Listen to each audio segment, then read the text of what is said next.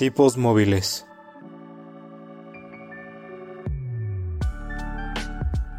Un podcast que va más allá de los libros y de la realidad.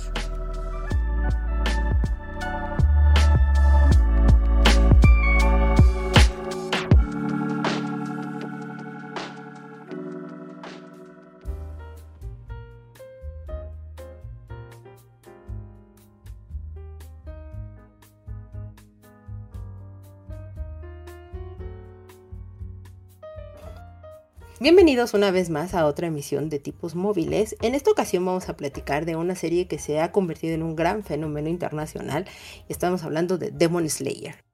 Para platicar conmigo de este tema, permítanme presentarles a mi compañero de casi todos los programas, David. David, ¿cómo estás? Bien, Caro, ¿y tú cómo te encuentras?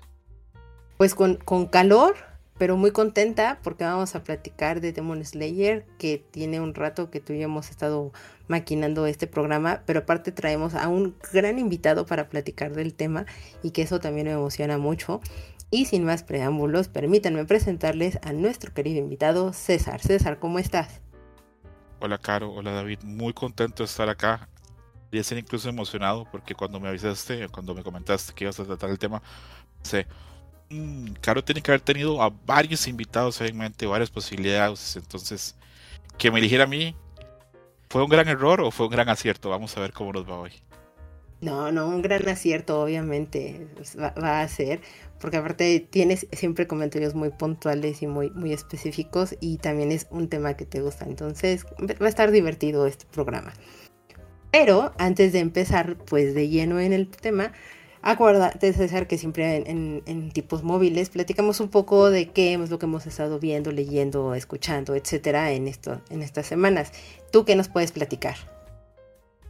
Tengo de unas dos o tres semanas donde prácticamente no he leído ni he visto nada, pero recargué pilas y esta semana estoy comenzando un par de proyectos de lectura. El primero es Yo Claudio de Robert Graves, que es este un libro, una novela podemos decir que histórica, que narra un poquito la familia, la, dinastía de la familia Julia Claudia. Eh, se habla acerca de historias, precisamente de, de, Claudio el emperador, cómo llegó a ser emperador, la narración.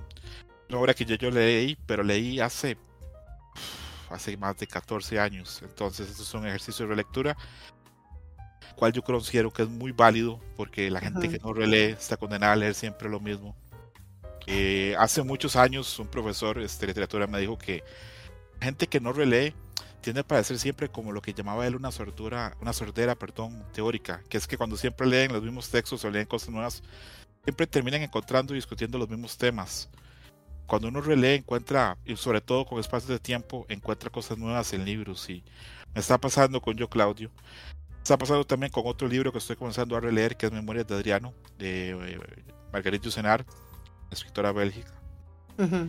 Es un libro que yo leí también hace bastantes años, 11, 12 años, eh, que me gustó muchísimo y es de esos pocos libros que leyendo las notas que pone el autor a veces al inicio o al final del libro, se quedaron conmigo tanto o más que el texto. Eh, ella habla mucho de que ella intentó situarse o hablar mucho en esa obra, de ese periodo o ese tiempo, esos siglos casi mágicos en los que los romanos habían dejado de creer en dioses, ya tenían claro que todo eso era pues representación o un símbolo y todavía no había llegado la fe ni la cruz, no había llegado el cristianismo a Roma. Entonces hay unos siglos ahí donde el hombre vive por el hombre. Eh, los romanos están enfocados en hacer de ese estado una función, una luz en un mundo de oscuridad que es como ellos lo percibían. Y es muy interesante el libro, Las Memorias de Adriano. Habla con un terio y con un muy buen gusto acerca de temas muy interesantes. Aparte de eso, de esos dos libros que son un poquito más pesados, sigo leyendo Fearing at the Funeral o Fearing at the eh, Journey's End, que es este, bueno, mi manga ya como de mis favoritos de cabecera. Está muy bueno, volvió de un hiatus. Yo voy al día con cómo va en, el manga en Japón. Y ahorita está en un momento increíble. No digo nada porque no quiero entrar en spoilers, pero ahorita es cuando está así como en su punto más alto. Estoy emocionado cada semana cuando sé que va a salir emociono. Y estoy retomando un cómic que es este de la Tortuga Ninja, del cual yo nunca había leído nada de la Tortuga Ninja. Pero ahora, este, con la noticia que se va a hacer un juego del cómic, este, lo retomé. Es este The Last Running, que habla. Eh, una de las tortugas ninja es una historia futuro, donde una tortuga ninja es un héroe ya su ocaso. Eh, ya las otras tortugas han fallecido en batalla, solo queda una. No voy a decir Sí. cuál. Que la magia está en no saber cuál. Y enfrenta nuevas amenazas, enfrenta pues otros enemigos y aparte de eso tiene remembranzas del pasado de las otras tortugas, qué pasó con ellas. Eh, yo- a mí me recuerda mucho Unforgiven, la película de Clint Eastwood, otro cómic que es Old Man Logan también, que es este bastante interesante. Todo eso estoy leyendo ahorita. Me, me gusta, es, es muy ecléctico eh, los temas y demás, y muy interesante. Y me, me queda más que claro que tú eres un, un gran fanático de Frieren y que has ido evangelizando a las personas. No sé si tuviste oportunidad de escuchar nuestro capítulo anterior, pero Janet, nuestra invitada, eh, gracias a, a tu recomendación, se animó a entrar al mundo del manga y lo describe de una manera tan bonita que sí dije, creo que sí es algo que quiero leer. Eh, esperaré a que haya un poco más de, de los tomos para que ya entre de lleno en la historia. Sí, eh, oí el programa, me gustó bastante. Eh, le mando un saludo a Janet, con quien tuve oportunidad de grabar el programa de, de American Gods. Sí, Y la verdad, es bonito saber que a veces siembras así como que una semillita y tal vez alguien lo escucha y tal vez se acerca a la obra y termina pues gustándole y es, siempre es bonito. Y sí, yo con, con Frieren he sido como especie como de campesino, he pasado por ahí tirando la, la semilla a bastante gente. Eh, a veces funciona, a veces no, pero siempre es bonito ver que poco a poco hay más fans de la obra. Eh, me gusta saber que ahorita está ya en, México, se está publicando. Y va a ser para mí hermoso ahora a finales de año cuando este, la gente de Madhouse publique la serie en forma de anime a partir de octubre de este año. veamos qué tal les queda, veamos qué es lo que viene. ¿Y tú, Davidcito, qué nos cuentas? Pues empecé a leer, bueno, antes que nada, creo que las recomendaciones que, bueno, más allá de recomendaciones, sino lo que está leyendo César, se escucha bastante interesante. De repente, creo que esa frase de, de releer te ayuda bastante. Sí, empiezas a encontrarle como muchas cosas que no habías visto en algunos libros, en algunos, en algunos lugares donde ya habías pasado, que se vuelve algo más interesante y te permite explorarlo un poco más profundo, porque también incluso te empiezan a llevar a otros libros y a otras este, obras Que la verdad son muy muy interesantes. Entonces creo que es muy acertado el comentario que le dio su, su maestro. Y pues justamente eh, eh, empecé a leer el libro que, que les mencionaba de que me regalaron, que fue el más raro que, que- que- de la temática más extraña, el de una breve historia de la borrachera. Y es un libro muy interesante, o sea, creo que abarca desde un punto de vista totalmente diferente la relación del ser humano con el alcohol Ujú. Porque en muchas sociedades pues sí está como eh, castigado, como mal visto, pero viéndolo desde un punto de vista histórico, eh, creo que es bastante interesante el hecho de que es una constante que hemos tenido en la, en la vida del ser humano. Digo, en los primeros capítulos menciona ahí una teoría que tiene acerca de que realmente empezamos a, a poder procesar el alcohol debido a, a que los, la fruta que se caía al piso era la, la fruta más madura y que ya empezaba a producir este tipo de, este, fermentación y que por eso la, la podíamos encontrar porque también era la más dulce. Y como eh, hay una teoría que, que menciona que el asentamiento del ser humano no fue tanto por el tema de la agricultura sino más bien para la producción del alcohol por este tema de que es algo más místico y demás con lo cual algunas este, sociedades tenían pues sus viajes para encontrarse con sus dioses y demás. Entonces eh, creo que es algo muy muy interesante e incluso menciona ahí que se ha encontrado en, en unas ruinas se me fue ahorita el nombre pero son de las ruinas más este antiguas que han encontrado que hay una tina como de 40 galones en donde hay sedimento de que ahí se preparaba cerveza muy, muy de forma muy arcaica, pero pues que justamente fue lo, lo que propició todo esto. Entonces es incluso eh, anterior a los primeros asentamientos que se han encontrado. Entonces está muy interesante el libro. Es, es muy raro ver desde este punto de vista el alcohol, pero es una buena recomendación. De hecho, eh, eh, me atrapó totalmente y pues deja en pausa el libro de Si me hablas de la lluvia, que también me está gustando mucho cómo mencionan y cómo te narran la, la idea de Japón. Digo, me, me está convenciendo cada día más de que es un lugar a donde tengo que ir. Sí, o sea, me, me parece muy interesante lo que mencionas de lo del alcohol y, y sobre todo porque, bueno, en muchas culturas de repente se retomaba más desde un, tema en sentido de rituales y ese tipo de cosas y que obviamente eso pues da pie a muchas otras cosas en las propias culturas. Cuando me empezaste a platicar un poco de eso, la verdad es que me pareció interesante, incluso dije, mm, creo que podría darle la oportunidad y, leerlo. Creo que, que, que, estaría divertido ver de qué nos platica en tu libro raro, que creo que fue un, un, regalo bastante acertado. Tengo una duda para ti, Davidito. ¿Ya encontraste tu Kindle? Ya encontré mi Kindle. Regresó a mí después de que lo perdí y pasó de varias manos. Eh, ya, ya lo tengo. Ya, ya está conmigo otra vez. Por, por eso también había pausado un poquito la lectura, pero ya, ya lo reencontré. Eso me parece hermosamente maravilloso, Davidito. Entonces, pues ya nos seguirás platicando después de cómo va tu viaje en Japón desde la perspectiva de otra persona, o mejor dicho, con uno de los autores, que es muy mágico también como te ayuda eso a conocer otras culturas y lugares. Por lo pronto, pues yo les platico que he estado leyendo, ya terminé de leer Mujercitas, es un libro que me gusta mucho, me lo disfruté haberlo leído en inglés, nunca lo había leído en, su idioma original. Es, es, un, es un clásico de la literatura y si les gustan pues las historias y los grandes clásicos, creo que esa es una, una buena recomendación que les podría hacer. Y empecé a leer El prisionero del cielo, si mal no recuerdo, de Carlos Ruiz Zafón. Es parte de la, de la saga del cementerio de libros olvidados. Ya empecé a leer este libro y me está gustando. Sobre todo creo que la parte que más me gustó es que entra de lleno con personajes que ya conocías desde la sombra del viento y que, o sea, ya te sientes tan familiarizado con estos personajes que fue como llegar, saludar a viejos amigos y entonces empezar a platicar o que te empiecen a platicar cómo les ha ido en el, tiempo. Entonces e, esa, esa, sensación me agradó bastante. Eh, es muy, muy raro y muy pocas veces me ha llegado a suceder esta situación, sobre todo con, libros que son sagas y demás. Safón lo logró, no sé cómo, mucho influye en la parte en cómo lo cómo llegaba a construir a, sus personajes, cojitos de algunas cosas, pero en general bien por el hecho de que, pues después de mucho tiempo que no había, o que los había dejado de lado, ahorita retomarlos fue como encontrarme con eso, con grandes amigos y ponernos a platicar eh, de cómo les ha ido la vida. Entonces eso, eso me gustó mucho, así que pues quiero pensar que es un buen augurio para, para el prisionero del cielo. Ya, ya veremos qué tal. Y bueno, antes quiero mandarle un saludo en especial a Tesumo Miyuka que nos contestó en Twitter porque justo ponía eh, en, en, en Twitter que estaba pues esto que les comentaba de del prisionero del cielo, que pues era bastante entretenido encontrarte con tus amigos, entonces preguntes en las redes sociales si alguien más le había sucedido, y pues bueno, Tesumo Miyuka nos contestó que sí, y pues que eh, a esta persona le, le, ha sucedido con los personajes de los tres mosqueteros, con quien ha regresado y los ha abrazado de nuevo como, como grandes amigos. Entonces, muchas gracias por compartirnos esa experiencia y pues creo que ahorita era el momento idóneo para poder platicarles de eso, así que muchas, muchas gracias por compartirlo. Y pues eh, compártanos también sus experiencias y nos va a dar mucho gusto y las vamos a comentar aquí en el programa. Y de ver, pues estoy en la última temporada de Fruit Basket. Esa serie me gusta mucho, es un anime.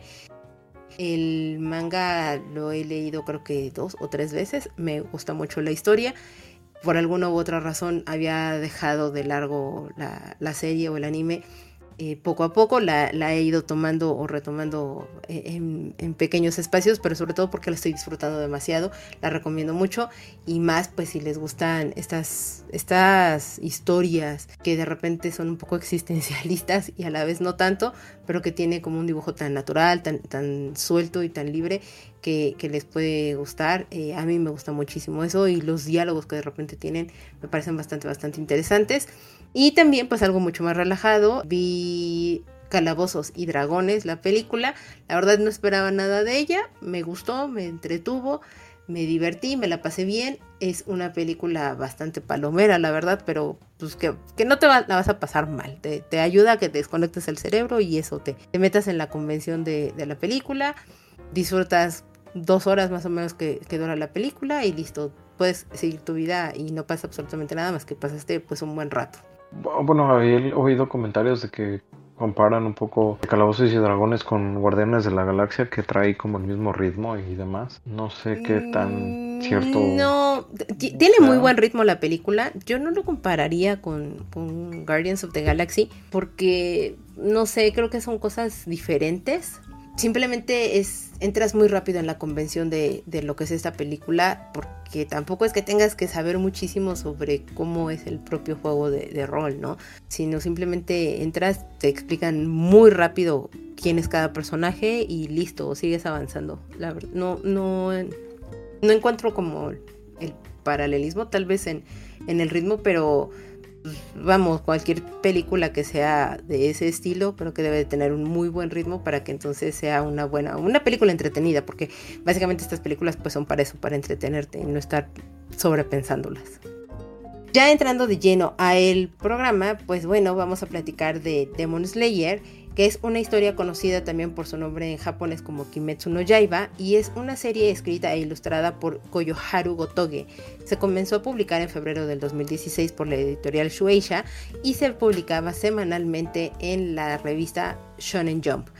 Cuenta con 23 volúmenes y el, el final de estas historias se publicó en mayo del 2020.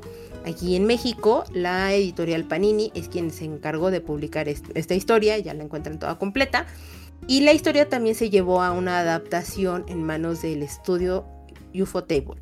Estrenó tres años después de que salió el material impreso, es decir, se estrenó en el 2019 el anime. Y aquí en México el servicio de streaming de Crunchyroll es quien se encargó de transmitir al aire eh, la animación para que unos cuantos meses o años después fuera en la plataforma de Netflix. La película que continúa pues la, historia o la continuación de la primera temporada pues fue de las películas más taquilleras en Japón y esta es conocida como Mugen Rashi Hen o Mugen Train que fue estrenada en el 2020. El 9 de abril se va a estrenar ahora la tercera temporada de este anime tan importante y que ha sido de reconocimiento mundial, que ha sido un gran fenómeno eso. Pero ¿de qué va la historia? La historia se centra en Tanjiro Kamado, un joven de buen corazón que vive con sus cinco hermanos y su madre en la montaña. Un buen día, Tanjiro baja al pueblo a vender carbón, pero al regresar al día siguiente descubre que su familia ha sido masacrada y solo su hermana menor, Nezuko, muestra aún señales de vida. Tanjiro decide llevarla al médico para que la revisen, sin embargo, esta joven en el trayecto despierta pues ya se ha convertido en un demonio. Por su condición ataca a su hermano, pero ella misma se detiene con los vestigios de emociones y pensamientos humanas que aún conserva.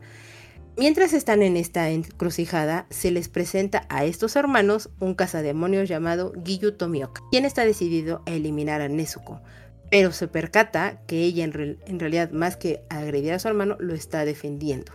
Así que recomienda a Tanjiro, uno, perdonarle la vida de Nezuko y dos, ordenarle que busque a una persona en particular para que le entrene como cazademonios, ya que se va a enfrentar a muchos problemas y sobre todo va a ser la mejor manera para que pueda encontrar la forma de cómo revertir el efecto de su hermana Nezuko y pueda volver a ser humana. A lo largo de la historia, Tanjiro va a conocer a los pilares y va a vivir diversas aventuras en compañía de algunos compañeros muy muy peculiares.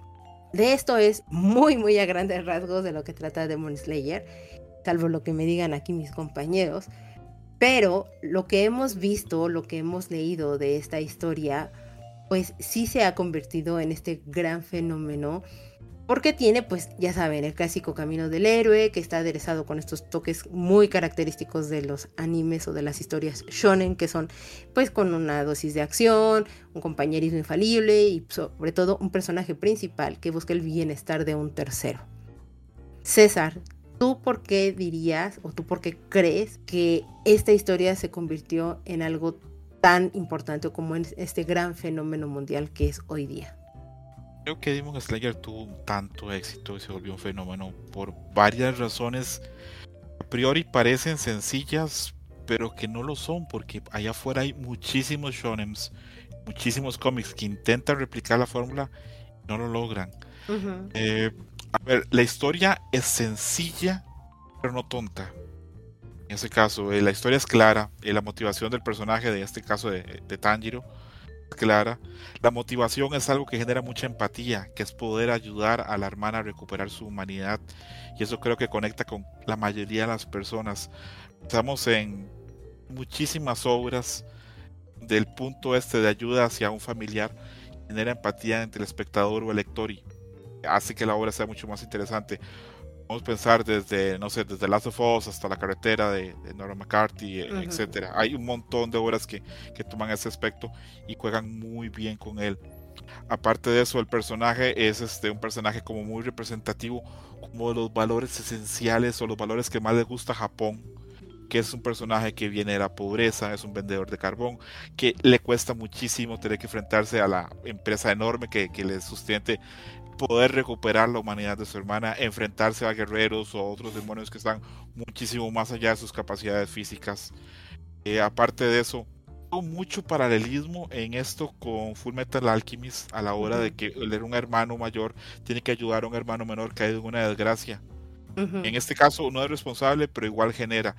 Y no sé por qué, pero siempre he asociado que la capacidad que tuvo la autora con esto es este, hay una sensibilidad que tienen eh, las mangakas femeninas que a veces no tienen a veces este, los, los masculinos. sé que estoy generalizando y sé que tal vez no es lo adecuado, pero en mi experiencia lo he visto, que muchas veces las mangakas tocan temas con cierta sensibilidad de una forma más adecuada. Aparte de eso, eh, los valores de Tanjiro lo hacen como muy representativo y como que venderse muy bien al gran público y a un público esencial para el shonen, los niños. Hace un par de años se hizo una encuesta en Japón en los niños y cuál era su personaje favorito o cuál sentían que lo representaba bien o como quién querían ser. Y Tanjiro quedó en primero o segundo lugar en una este, encuesta a nivel de niños de escuela en Japón, cual ya dice bastante. Fue en el punto más alto de la película del tren, entonces Mm. Eh, la popularidad fue bastante grande. Y por último, yo creo que también ha tenido, es responsable de mucho el éxito, los grandes diseños que tiene el manga, que son diseños claros, con motivaciones claras. Eh, yo no soy un experto en diseño, no, de hecho soy pésimo dibujando, le tengo mucha envidia a la gente que sabe hacerlo, pero creo que a nivel de diseño está muy bien. Y aparte, la animación y la producción que le metió Ufotable a la adaptación anime es bastante buena. Híjole, es, es como bien interesante lo que, lo que dices y es correcto, la historia es muy simple, es, vamos, pero el hecho de ser simple no quiere decir que sea malo o que sea tonto, ¿no? Sino por el contrario, creo que es lo que ayuda a que pueda hacer que la gente se conecte, sea mucho más empática y se identifique rápidamente con algunos personajes. Eh, creo que justamente continuando con, con el hilo de lo que comentas y también tocando algunos puntos de los que, ha tocado César.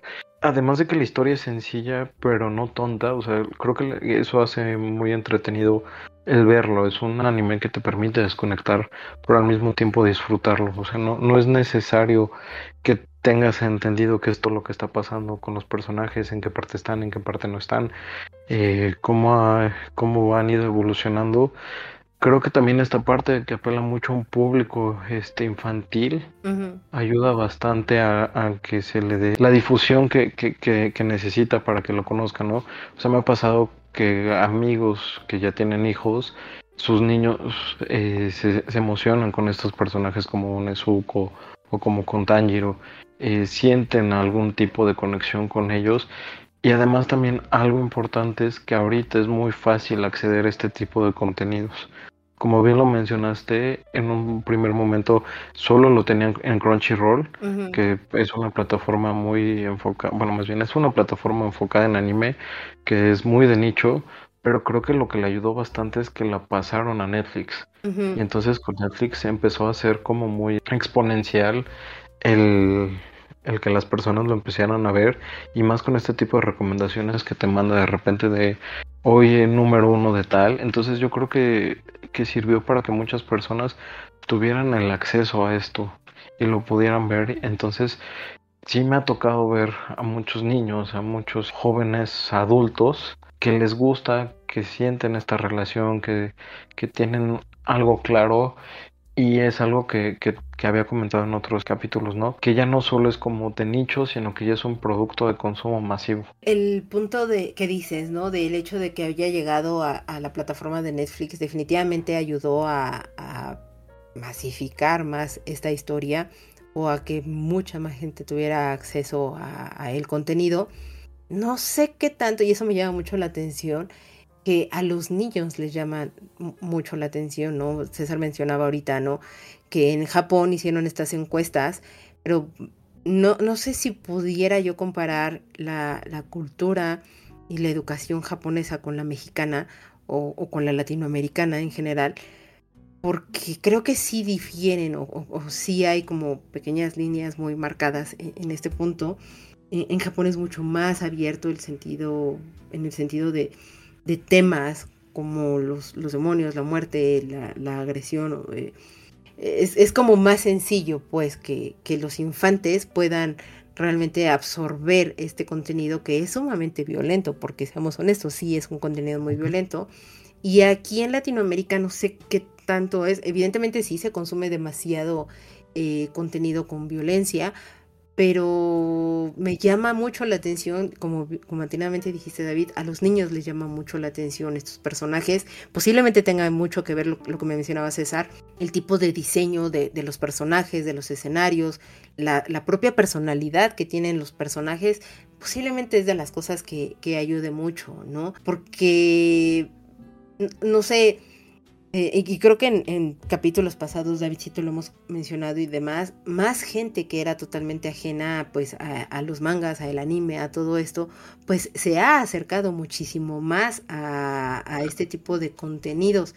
¿La misma historia ayudaría a que se acercara más la gente, David? O sea, incluso crees que esta sea su, entrada a este mundo? Yo creo que sí, mucha gente definitivamente empezó a entrar al mundo del anime y del manga con esta historia porque sí te digo, he, conocido a, hijos de, este, de amigos o incluso a personas que no les gustaba el manga, que con esto empezaron, vamos, gente por ejemplo de mi generación que creció viendo Dragon Ball y demás, que era como lo más por encimita que pasaban de, de animes y que les gustaban como otras cosas, ya sea los cómics o estaban más centrados en, en algún otro género que sí les empezó a llamar mucho la atención por el tipo de historia que, trae. Y, bien, bien lo mencionas César, ¿no? O sea, es una historia sencilla. Desde el primer momento sabes cuál es la meta de, de, Tanjiro. No hay un giro de, tuerca, no hay este que de repente el bueno se vuelva el malo. O sea,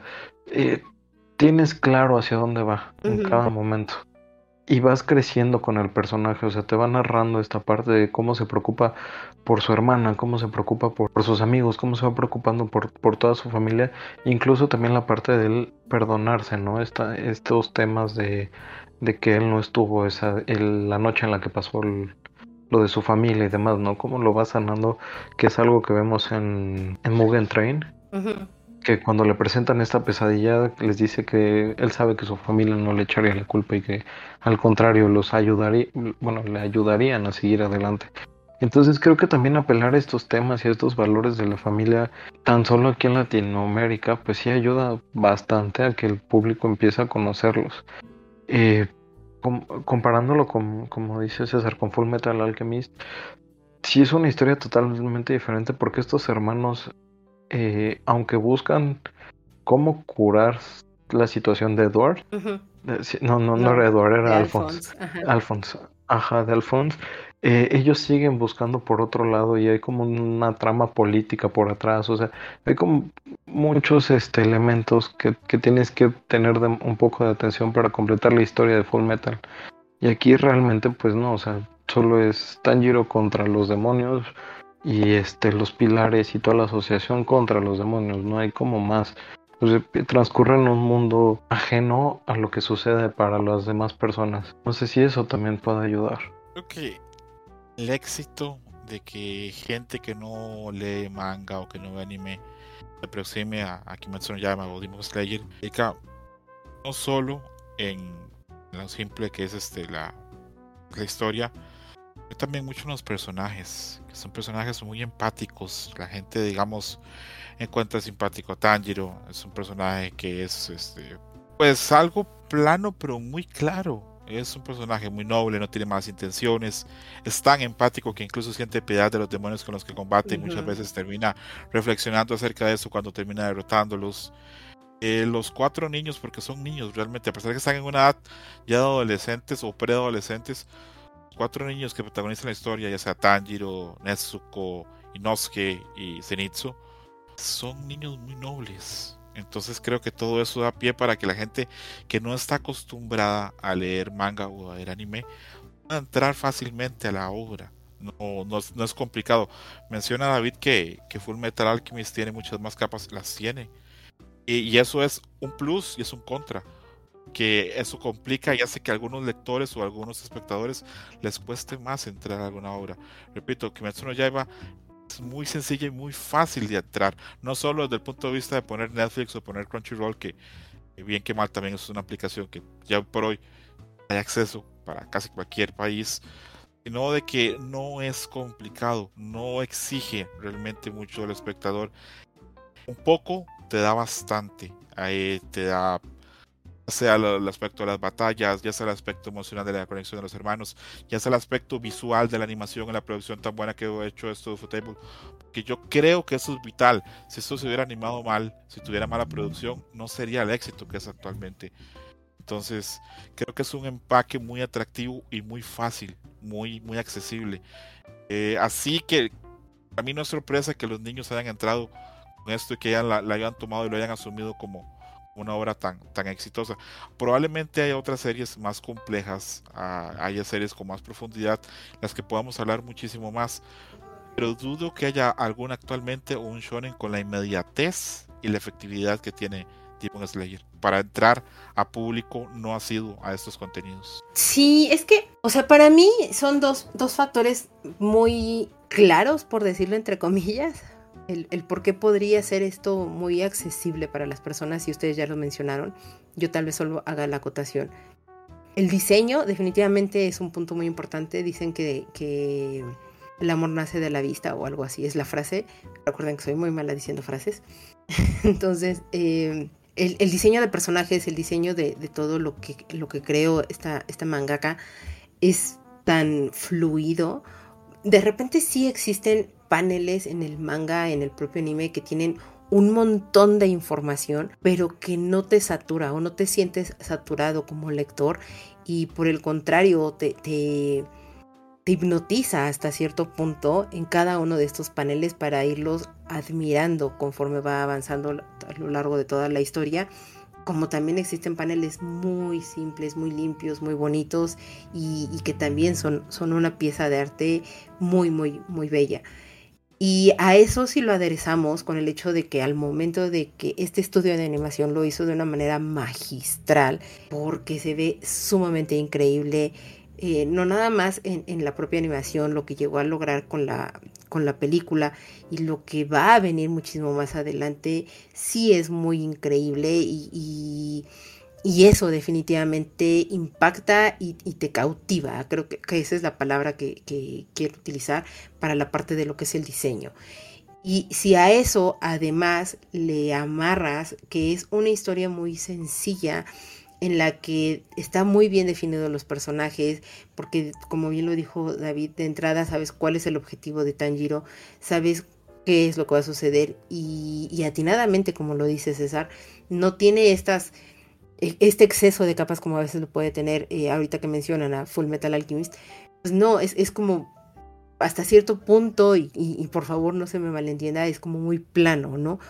Eh, porque va del de, punto A al punto B, es, es, claro, lo sabes desde el inicio, y no hay más, más cosas por detrás, sumando que en Latinoamérica se tiene mucho esta cuestión de lo que es pues la culpa o el no haber estado presente o cargar y, proteger a un tercero, sobre todo más si es un menor, eh, un menor en el sentido que es más pequeño que tú eh, en, cuestión de fuerza, debilidad, edad, etcétera, pues entonces creo que es muy sencillo que la gente se puede identificar desde esa perspectiva, porque puede ser un tópico universal, creo yo no, nada más para, para, Latinoamérica, sino en general con el mundo, y por eso podría ser también tan cautivante para, para, los, para los niños, para los infantes. Caso contrario, por ejemplo, con lo que podría pasar con otro shonen que es Chainsaw Man, que honestamente yo pensé en algún momento que llegaría a alcanzar el, el éxito de esta misma serie de Demon Slayer, porque también es, es bastante cautivante lo que tiene la historia. La temática es relativamente similar, eh, salvo, digo, César sé que es el que está más adelantado en, el conocimiento de Chainsaw Man, de cómo va, pero eh, pues lo que hemos visto hasta ahorita con la serie nada más, pues está sencilla, muy entre comillas la serie, tiene sus propios personajes que son encantadores y pues la temática es eso, también son eh, cazademonios o, derrotan a demonios y luchan contra ellos. Pero ¿tú crees que la gente es mucho más sencillo que se reconozca con un héroe tipo Tanjiro que ve por un tercero a más que se identifique o, vea más las habilidades de, un personaje tipo eh, Denji que ve más por su propia persona? Y por supuesto, creo que incluso es muchísimo más fácil llegar a un público más amplio con un personaje como Tanjiro, con un personaje como Denji. Eh, Denji, a pesar de que es un personaje muy simple, eh, expone cosas muy complejas, expone cosas este, de comodidad, de no hacer cosas por, por nadie más, es, exhibe egoísmo, exige pues mucho de aspectos lúdicos que no vemos por Tanjiro. Por Tanjiro vemos un sacrificio enorme. Eh, yo siempre me, me, queda muy grabado la, primera vez que veo la serie, sin entrar en grandes spoilers para la gente que oiga el programa y tal vez no ha visto la serie, eh, que hay escenas en las que vemos las manos de Tanjiro después del entrenamiento, podemos ver los mm. callos y podemos ver el sufrimiento que conlleva. Y todo ese sufrimiento, todo lo que está haciendo, no es por él está haciendo por un tercero que es su hermana y después lo hace pensando en un, en un bien global o comunal, que es este, sabiendo las consecuencias tan negativas que tiene el enfrentamiento de los demonios con, con otras personas. En el arco que se que arranca ahorita, el de la Villa de los Herreros, el cierre, eh, para mí es muy hermoso porque tiene una sección, el cierre de ese arco. de Tanjiro toma una decisión puede ser personal o puede ser de un beneficio mayor para los demás. Elige el beneficio mayor a pesar del, gran riesgo que está corriendo y lo que está exponiendo a nivel personal. Entonces eso hace pues la serie mucho más fácil para mí de recomendar. Eh, yo sí entiendo que mucha gente pensara que Chainsaw Man iba a ser muy grande, pero en retrospectiva hoy por hoy yo pienso que no tenía por dónde serlo, porque incluso la serie los temas, por el tono que trata y por el tono más todavía en el que avanza en la serie, no da para que sea una serie tan, tan grande. Y creo que eso es afortunado, eh, haciendo el paréntesis, porque permite que sea otro público, un público más necio, más enfermizo probablemente con la serie, para hablar de ella, para conversar y, para quedar para otras cosas. Repito, yo no estoy diciendo que la sencillez este, de, de Demon Slayer sea algo malo, al contrario, lo valoro y digo que es efectiva y que funciona súper bien. Que hay muchísimas series que les gustaría hacer algo así y no lo logran. Son, son sencillas pero no efectivas, que es lo que sí tiene, digamos, Demon Slayer. Sí, porque aparte ahorita que vamos, te escuchaba y pensando justo en Chainsaw Man, tiene puntos mucho más complejos y vamos, y ya habíamos dicho que Full Metal Alchemist sí tiene como más capas, Chainsaw Man tiene miles más de capas a, cada uno de, sus personajes y en la propia historia como tal. Entonces, eso también puede ser un, conflicto para que las personas la adopten, la acepten y sobre todo por estas características de lo que mencionaba César. Tienes un personaje que piensa y ve con una finalidad, digámoslo, egoísta o que solamente ve para sí mismo y no para un tercero. Tú, Davidcito, ¿has, consumido, has visto Chainsaw Man? Justamente acabo de terminar hace semana y media Chainsaw Man. La estaba viendo en Crunchyroll. Pero eh, no sé, es totalmente diferente. Creo que incluso hasta se mofa en uno de los primeros capítulos así de esta parte de quiero ser amigo de los demonios. Y es como no, no es cierto. O sea, realmente no lo maté por porque no quería ensuciar unas revistas para adultos de sangre de demonio. Entonces, eh, haciendo una breve comparación, sí lo veo total. Eh, sí entiendo también por qué eh, Demon Slayer tiene eh, este impacto que tal vez no lo está teniendo Chainsaw Man, que otra vez se vuelve una, una serie de nicho como Jujutsu Kaisen, que también es otra de habla, que habla con, de los demonios pero que también maneja otro otro nivel más complicado de este de historia pero por ejemplo aquí conoces en, en Demon Slayer al jefe final por así decirlo no o sea sabes le pones una cara a Musan sabes cómo es sabes cuáles son sus gestos cómo reacciona la gente o sea lo ves desde la perspectiva que convive con las personas con los seres humanos a pesar de que él es como el demonio mayor, que en cambio cuando estaba viendo Chainsaw Man me entraba la curiosidad de saber cómo era el demonio de las pistolas. Bueno, el demonio de las armas de fuego, porque no te lo, no, no, le ponen una cara, no le ponen una forma ni nada por el estilo. Entonces sí es como de, ok, me lo están dejando a mi imaginación, pero al final como cómo, este, consumo esta parte, ¿no? Y desde el principio en Demon Slayer conoces a cada uno de los personajes, conoces quiénes son. En Jujutsu Kaisen, pues también, por ejemplo, eh, va, va avanzando poco a poco con, con, la historia, pero tampoco sabes bien hacia cuál es el objetivo de los personajes principales, ¿no? Y también es un shonen. De hecho, no sé si te acuerdas que cuando fui a ver la película de Jujutsu Kaisen Zero, y después empecé a ver la serie y fue como de, ok, ¿qué está pasando? Estos no son los mismos personajes. Me estás diciendo que es una precuela. Entonces, ¿qué, es lo que está pasando? ¿no? ¿No sabías que Zero era una precuela? Eh, cuando la fui a ver, no. Porque de hecho un amigo me dijo, vamos a verla, te va a gustar mucho Jujutsu Kaisen, que no sé qué. Le dije, ok, vamos.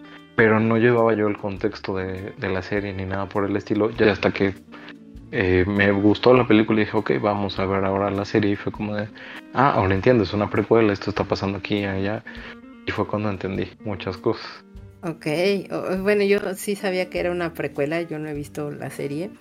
Eh, y dije, eh, creo que sí, le podría dar una oportunidad, pero sigue ahí en la lista de cosas que tengo que ver mucho más adelante. En fin, no sé, es, es complicado esta, esta cuestión, o sea, entiendo de nuevo por qué razón la gente se puede identificar más con Tanjiro que con Denji. Para mí es esto, son... Es lo, es lo mismo, pero son dos productos totalmente diferentes y con complejidades totalmente ajenas una de la otra que, yo no podría generar este comparativo. Eh, no estoy muy segura si me gusta o no el hecho de que mucha gente no lo llegue a conocer la historia o se llegue a identificar o, o quiera entrarle más a la historia de Chainsaw Man, pero a la vez también me gusta eso porque eso lo hace más exclusivo y, pues convierte de repente esas pláticas eh, en cómplices más a las personas que, que ya están familiarizadas y envueltas en, la historia. Entonces, no lo sé. Eh, yo diría denle la oportunidad a las dos cosas y, que creen su propio criterio y platíquenos con quién se quedan, eh, si les gustan más los héroes tipo Tanjiro o los héroes tipo Denji. Eh, tal vez sí son eso, son dos grandes extremos o polos, si lo queremos meter desde esta misma perspectiva comparativo, pero a nivel historia y otras cosas más, pues creo que son totalmente distintos tanto en la construcción de los propios personajes como todo lo que es la historia, ¿no? Em, y regresando más a, lo que es Demon Slayer, ahora que fue eh, el World Tour que, que, estuvo y me tocó ver pues a mucha gente eh, pues vestida con estas, con algún distintivo de la película o, que tienen eh, estas jaoris o las batitas pues que, traen los propios pilares. Y ustedes creen que este diseño de los personajes, que estos puntos o, características o rasgos de los propios personajes haya influido también para que la gente quiera sentirse partícipe de yo conozco que es Demon Slayer. O sea, ¿creen que sí ha influido mucho este diseño en la serie? ¿O cuál dirían ustedes que es el personaje más popular aquí o que a ustedes les ha tocado ver dónde están? Que es el más popular para las personas. Creo que sí pesa muchísimo. El diseño de, Demon Slayer es, brillante. Eh, la verdad, a nivel de este, los colores, los diseños que se eligen, los patrones que les ponen a los, a los jugadores distintos. Eh, por ejemplo, el de Tomioka, que es este, está partido, tiene un patrón por cierto personaje que representa mucho para él y otro patrón por, por la escuela que representa.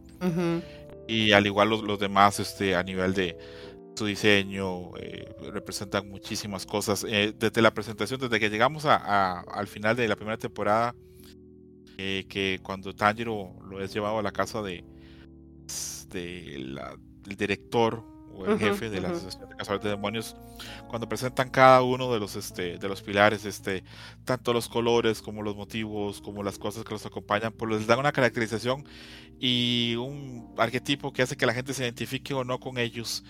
Y luego cuando vemos más de la historia, de sus backgrounds, también genera, y creo que todo eso pesa, todo se vuelve como un paquete muy atractivo. Y sí creo que hay gente que se identifica mucho con ciertos personajes, sobre todo ver eh, en niños o, lectores jóvenes, este, adolescentes, pero adolescentes creo que debe funcionar muchísimo. ¿Cuáles son los personajes más populares? Bueno, yo en mi experiencia, eh, lo que he podido ver, los personajes más populares son, bueno, Tanjiro y Nezuko. Y me parece que, que es bastante claro. Tanjiro es este, pues, un personaje, pues obviamente heroico Nezuko, dentro de lo que cabe, también es una heroína y es adorable a nivel de sus sonidos, las características que emite, eh, lo que transmite como personaje. La sello es buenísima porque con puros soniditos te transmite una conexión muy fuerte, te transmite ternura, te transmite valor cuando pelea, eh, muchas cosas. Entonces, personajes muy bien diseñados y con una facilidad y una capacidad para venderse. Entonces, lo menos dentro de lo que yo he visto, son los más populares, Tanjiro y Nezuko. El personaje más popular es Nezuko. Eh, concuerdo con César, porque de hecho ha sido una breve historia surreal de México. Hubo hace un poquito un incidente en el metro. sí, sí, en el que no podían este, cerrar la puerta del metro porque justamente alguien dejó una muñeco de Nezuko en, la en los rieles de las puertas y estaba atascando las puertas. Entonces se hizo todo un caos en, en el transporte de la ciudad por esto. Entonces, eh, también como lo menciona César, eh, es muy adorable, es muy tierna, es esto, eh, con poquitos ruidos que hace, te transmite todo. Además, algo que, he visto que también lo tiene un poco el manga es que de repente se hace como esta caricatura del, del anime. O sea, como que le cambian las, le hacen los ojos más chiquitos, la ponen como una pose más tierna. además es como toda esta parte que, ella no solamente necesita ser protegida, sino también protege a, Tanjiro, ¿no? Entonces, creo que es uno de los personajes, bueno, yo creo que es el personaje más, más famoso, por así decirlo. Y partiendo, y retomando la otra pregunta que, que decías que que, ha influido mucho, pues sí, el diseño de los personajes, las historias, la, forma en la que te lo cuentan. Y creo que también tiene que ver mucho con el tema de, de esta parte del respeto, ¿no? Del respeto y de la tolerancia y demás. De que ya no es como tan mal visto como te lo mencionaba, ¿no? A mí me tocó esa época donde no era tan, tan cool ser este otaku. Pero ahora ya está la palabra otaku, se ha vuelto como parte del, de la jerga popular, ¿no? O sea, ya le preguntas a la gente que es un otaku y te sabe decir que es un otaku, te dicen que no se bañan, que eso es mentira. Sí. se bañan los otakus, pero ya se ha vuelto como parte de esta aceptación y ya como parte del folclore popular que se está viviendo. Entonces, creo que eso también tiene mucho que ver porque si cada vez te encuentras más este personas eh, con, las batas, con la este o con algo distintivo de alguna serie de anime, no solamente de, de Demon Slayer. El anime se volvió mainstream. Eh, lo veo, digamos, eh, la diferencia a cuando yo era preadolescente a hoy por hoy. Es un fenómeno muy distinto. Eh, yo he hablado, acá muy tiene que estar harto. Saludos a muy de paso. Me cuente mi anécdota de en Los Ángeles este, en el 2021. yo iba camino a ver una película y en otro cine estaban dando, presentando una película de My Hero Academia había una fila enorme de chavos entre 12 a 22, 23 años y era un público totalmente distinto al que podía ver hace 10 o 15 años cuando yo podría ver una película de anime. Otro público totalmente distinto. Es otro público ir a un Walmart y ver que venden camisas de Hunter x Hunter, de Yu Yu Hakusho, de Demon Slayer. Entonces, este es un anime que ya se hizo totalmente mainstream y esa etiqueta eh, se perdió para bien y para mal. Eh, porque también trae cosas negativas. No voy a entrar en eso porque sería un tema para, hacer mil programas más, pero se perdió totalmente esa etiqueta y sigue siendo, por ejemplo, Demon Slayer una serie que es afortunada, porque repito, como es tan efectiva y es tan simple, sigue en mainstream. Lo veo en los niños. Hace poco me comentó alguien que la hermana menor este, de menos de 10 años la encontró llorando y cuando le preguntó le escribió hay un capítulo en la primera temporada de Demon Slayer cuando este, Tanjiro está luchando contra un enemigo que tiene poderes similares a las arañas no sé si ustedes recuerdan al final de la temporada eh, la, se aparece a, se le aparece a Nezuko un personaje un familiar eh, una representación y le dice Nezuko si no ayudas a Tanjiro Tanjiro va a morir y eso conmovió muchísimo a la niña que estaba viendo el anime. Y me llamó la atención pensar en eso, que difícilmente eso pues, hubiera podido dar este, hace 15 eh, ahora el anime es mainstream, ahora llega a otro público, ya es para gente mucho más diversa y que ya la gente pues lo ve tan mal o está más diversificada, hay más aceptación. Eh, no me tocó a mí eso, este, me tocó una generación mucho más reacia a aceptarlo. Pero creo que aún más debe ser más doloroso para otakus este, o aficionados al anime y al manga, aún mayores, este, que pasen ya de los 30 años, porque ellos sí tienen que ver un cambio pues definitivo de ver este que eran productos muy de nicho, muy oscuros, hasta incluso para gente como que estaba fuera como de la es como de los grupos más normales y ahora pues es algo muy normal, es parte como de los grupos, este probablemente haya muchos niños o muchos adolescentes que conversen y hablan de anime en su día a día y ya no sea algo que los marginalice de ninguna forma. Sí, claro. Y yo creo que justamente y no lo hemos tocado y no lo hemos mencionado en otros eh, programas. Creo que algo que también ayudó mucho a esta parte de ser mainstream el, el producto fue el tema de los cómics con las películas de Marvel. O sea, creo que desde ahí empezó a, a, volverse un tema que ya no era tan tabú, por así decirlo, y comenzó a tener más público, porque justamente personas de mi edad que en su vida habían, o sea, que lo más que llegaron era hacer, a ver Crepúsculo y era como de, ay, sí, sí, Edward Jacob y hasta ahí. Ahorita ya es como de, ay, sí, me encanta Marvel y demás, aunque solo conozcan el universo de sus películas. Y que ya es, o sea, hablar de ese punto es un gran acercamiento.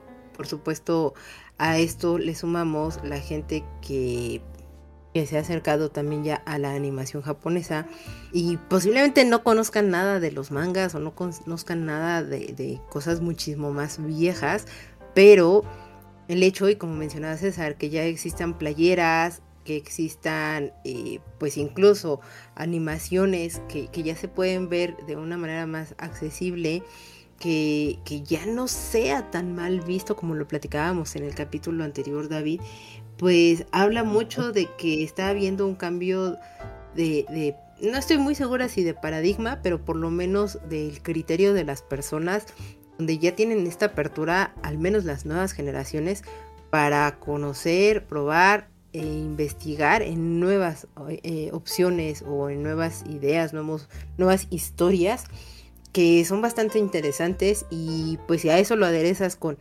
diseños muy increíbles o con personajes muy bien construidos o con los que son fácilmente identificables, pues entonces los van a empezar a adoptar y pues bueno, esto va a poder seguir creciendo y creciendo. Por un lado es muy muy bueno porque eso nos ayuda a que pues se reduzcan los tiempos para que nos lleguen aquí a Latinoamérica todo este contenido y pues también que puede existir una diversificación más grande de temas que podemos llegar a ver, ya sea en cómics o ya sea en, mangas y animes, ¿no? Y bueno, a ver, ¿cuál es el arco que es tu favorito de toda la serie y por qué? Uy, es difícil, pero yo creo. Mi respuesta normal sería el arco final, pero el arco final es muy final. Entonces voy a decir que mi arco favorito es el arco que comienza la animación ahora este, en estos días, que es el, mm el arco de los herreros. Eh, me gustan muchas cosas. Presenta a, uno de mis dos este, pilares favoritos, que es este, la Pilar del Amor, uh -huh. El otro lo guardo porque sé que por ahí probablemente venga la pregunta de cuáles son mis pilares favoritos, pero sí son dos. Este, ella es uno. Eh, se me hace eh, muy simpática dentro de su comportamiento. Y a nivel visual me cae bien. Probablemente sea el único personaje que veo que tiene como que desde el principio una actitud positiva hacia los hermanos Tanjiro. Eh, hay otros que también este, tienen una actitud, pero la van generando o la van logrando por medio de otras cosas. En cambio, ella no desde el principio, pues tiene actitud positiva. Creo que sí, y creo que algo también que, que me va a traer tal vez consecuencias no tan positivas es reconocer que mucho del encanto de este arco para mí está en que no está ni Nosuke ni Zenitsu. Eh, Son acompañantes válidos pero que a mí a veces me chirrían o a veces me incomodan un poquito. A veces siento incluso que están un poquito ya forzados en algunas de las este, decisiones que se dan en la obra. Entonces, que haya una parte en la que solo esté Anjiro con otros personajes en, una misión en específico, a mí me, me, aporta bastante. Sí, se, se- e- es un gran respiro, una, una bocanada de aire fresco no tener a estos dos personajes. Eh, no estoy muy segura si decir te da tiempo de extrañarlos, pero te da tiempo de disfrutar a los demás personajes y la int- interacción que tienen con Tanjiro. Ahí coincido contigo. David, ¿tú cuál es tu arco favorito? sin parecer este copión ni nada por el estilo, el arco que, que va a empezar la animación, el de la, la- la Villa de los Herreros, Ajá. el que más me gusta, en parte porque también como no está Ze- Zenitsu ni Inosuke, se disfruta un poquito más. Ujú. Eh, bueno, Inosuke me cae muy bien, pero Zenitsu a veces me desespera mucho en esta actitud de todo me da miedo y solo cuando me duermo es cuando soy lo más cool del mundo. Ujú. Pero eh, a mí lo, por, por lo que me gusta es porque también te aclara muchas cosas de la historia que, que, que son como dudas de ahí este, que van generando ujú. sin caer en spoilers. Es en el arco donde todo se empieza a desenredar. Y también creo que es el, el último arco eh, no tan oscuro, por así decirlo. O sea, creo que todavía es como...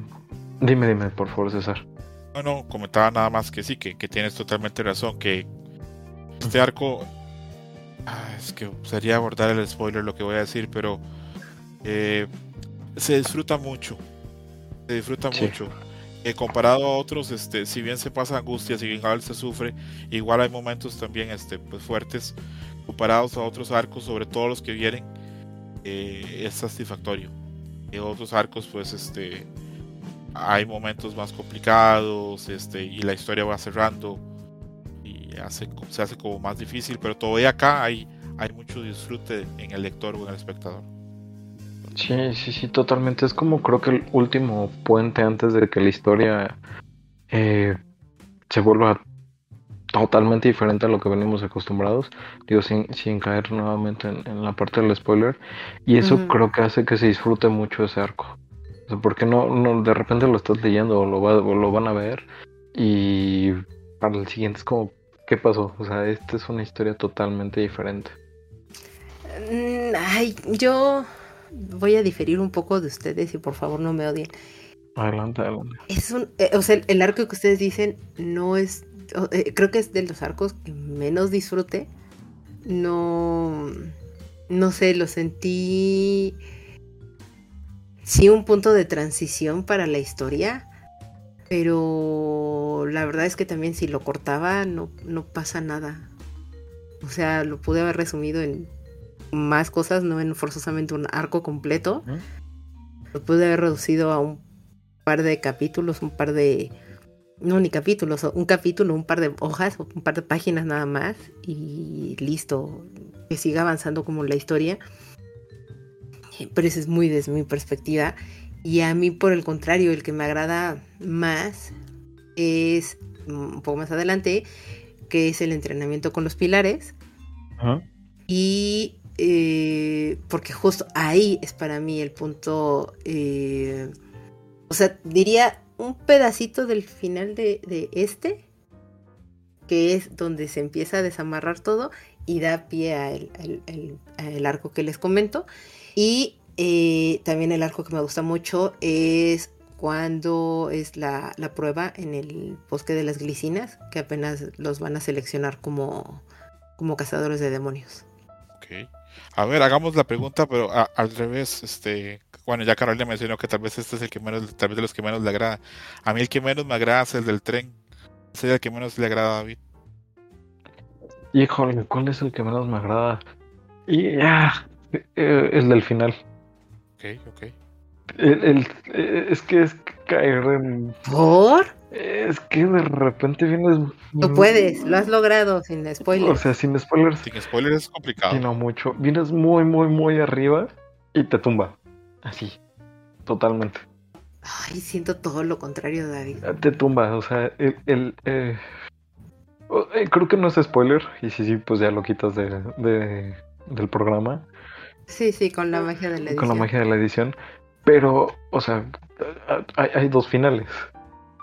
por así decirlo. No, final solo O es sea, uno. sí, solo es uno, pero hay como este. Es que es caer en spoiler. O sea, Si quieres, mejor luego nos lo eh, que, de hecho en los comentarios viene una parte, viene esta pregunta. En los comentarios, bueno, igual, igual si quieren... Eh, en los comentarios lo em, dejamos. Vamos, vamos, vamos a la última parte. ¿Qué es la cosa que más esperas ver animada? Así que, eh, tienes altas expectativas de ya ver animada. El, arco del castillo. Ok. Definitivamente. ¿Tú, César? Sí, es que, bueno, ya en este punto con el arco de los herreros, este, ya probablemente ya Ufotable lo tenga terminado, entonces probablemente lo, pues lo, que nos interesaría sería pues el, arco del, castillo final, pero eh, si tuviera así como que marcar una sola parte, eh, sería dentro de ese arco hay una sección hay dos batallas. Una muy interesante, una que se da como en un jardín japonés con un enemigo que tiene la capacidad de dañar los pulmones de sus víctimas. No dije nombre. Esa batalla me interesa mucho verla animada para ver cómo la representan, cómo, cómo logran que esos poderes tan interesantes que tiene esa luna creciente este, se representen a nivel visual. Y también en la batalla final contra, eh, bueno, eh, contra el, el, malo final, este, el malo final este, tiene varias transformaciones, algunas muy interesantes, y al final, eh, por la desesperación que siente a, lo que está, contra lo que está luchando, interesaría mucho verlo también animado. Creo que tú y yo estamos esperando la, la, misma parte, que es la batalla final, pero ya, digamos, casi la, las últimas dos transformaciones. Podríamos decir que sí. Del jefe. Podríamos decir que sí. Hay una transformación donde este, el, este villano Musan este, termina tomando una forma muy de infante. por, no entrar en eso, e, esa parte me estoy muy interesado en ver cómo la, cómo la llevan a, la animación. Sí. Y ya la, la final, final, final, final, final. Pero aparte, sabes también yo cuál estoy esperando mucho que es dentro del castillo, que es la batalla de la segunda luna la batalla de la segunda luna. Bueno, es la, que menciono yo, ¿verdad? Este, la de este guerrero que tiene, bueno, esta capacidad para afectar los pulmones de sus enemigos. Sí, coincidimos en eso. ¿Qué pasa, ¿qué pasa en un jardín japonés? Este, me, sí, sí, me imagino que ya Ufotable debe tener assets creados porque incluso en el primer capítulo de esta tercera temporada hay una reunión de las lunas y podemos ver ya parte de ese jardín. Correcto. Pero sí, sí, sí, son cosas que ya yo ya deseo ver. Em, pero bueno, antes de entrar al veredicto, no sé si ¿tú, nos querías hacer algunas preguntas, César. Sí, tengo una pregunta, pero bueno, ahora tengo mucho miedo como rozar el spoiler.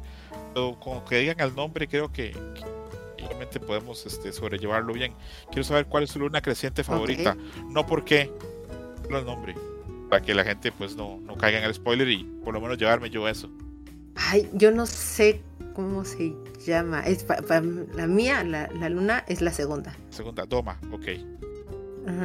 El cual está caracterizado con la voz súper elegante de Mamoru Millano, que es este un sello élite. Tiene esa capacidad de dar villanos este, elegantes, pero a la vez juguetones. Entonces, está interesante. En el caso de David, ¿cuál sería su luna creciente favorita? La primera. Kokushibo. Ajá. Samurai, ok, el samurai, sí. Sí, y esa y este también me gusta mucho, se me fue su nombre, es la, la, tercera, con la que pelea este y eso. Ah, sí, sí.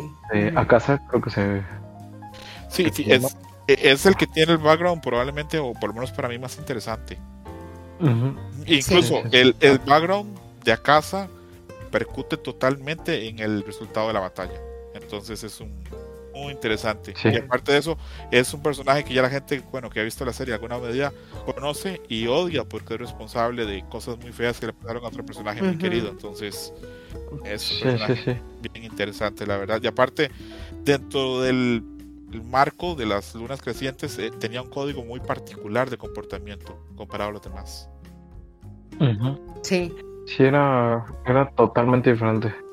Sí, es que, lo, mencionaron, ¿no? Es, un personaje del que tienes un poco más de conocimiento sobre toda la situación o, de su historia, o su, su, background, que es lo que tiene y, eso lo hace más atractivo. Yo creo que este programa tendremos que haberlo hecho sin spoilers, pero bueno, será otra ocasión, ¿verdad? Mira, estamos haciendo lo posible por no hablar con spoilers. En medida de lo posible, esperemos el 2023 se cumpla. No tener spoilers en tipos móviles. Pero no podemos prometer nada. Me estoy esforzando. No podemos prometer mucho. Sí, me estoy esforzando lo más que puedo. que, que de hecho les iba a decir.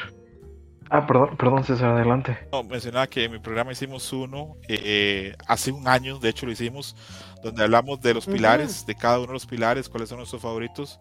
Pudimos hablar con spoilers así tendidos fue un desahogo increíble porque siempre que hablábamos de la serie, siempre estábamos como, no digas eso, no digas aquello, y es muy difícil. Sí, contenido. Es muy difícil, es un coitus interruptus terrible, el no poder a veces este, dar las razones. Perdón, David, por la interrupción.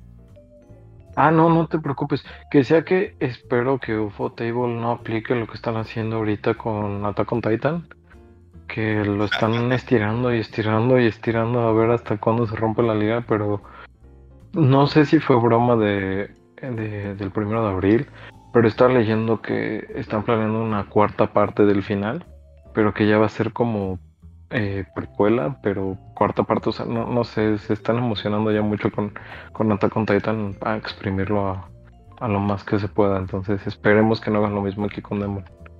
Que Ufotable ha demostrado tener bastante buen gusto en su manejo de las series y en cómo las administra yo esperaría, esperaría probablemente, y esto es así como, como prever la lotería, es este, muy difícil acertar, pero yo esperaría después de esto un arco de entrenamiento y un inicio de un arco final del castillo, una parte, una temporada totalmente dedicada al arte del castillo, y muy probablemente la parte final, esa batalla, batalla final, veamos como una película para que Ufotable pueda sacar todo el dinero posible. Y sería lo más inteligente eh, eh, hasta cierto punto eh, a nivel negocio, porque aparte sería excesivamente redituable. Claro, e incluso dándole mucho tiempo para que ya la serie haya llegado a Netflix, a otros públicos más grandes, y dijesen perfectamente en el 2026, 2000, sé que suena mucho, pero así pasa, 2026, 2027, a mitad de año, en verano, película final de, de Kimetsu no Yaiba, este, Demon Slayer, la, batalla, batalla final, incluido el, epílogo que a, mucha gente nos gusta, a otra gente no, entonces podría funcionar muy bien. Correcto. Sí, yo, yo eh, decretemos que sea película el final, final, final. Decretemos eso, por favor, y que no le lleguen al precio a la mangaka para que continúe la historia. De hecho, se sabe que la mangaka ha recibido muy poco dinero del éxito de las películas. De la película del tren, dice que lo que se recibieron fueron acerca de 20 mil dólares, lo cual es visible comparado al dinero que hizo este, los amigos de Ufotable con esto. Lo que pasa es que cuando uno firma, y en Japón pasa mucho esto, cuando uno firma contratos por una obra, por un trabajo, firmas para que eso, ese dinero se mantenga sin importar el éxito. Sea que sea muy grande o muy menor. ¿Cuál tiene su pro? Porque si firmas por algo y no funciona, bueno, me pagaron. Pero si funciona muy bien, ah, es triste. Es triste ver que no le llega el dinero ni a ella, ni a los animadores, etcétera. Sí, eso está.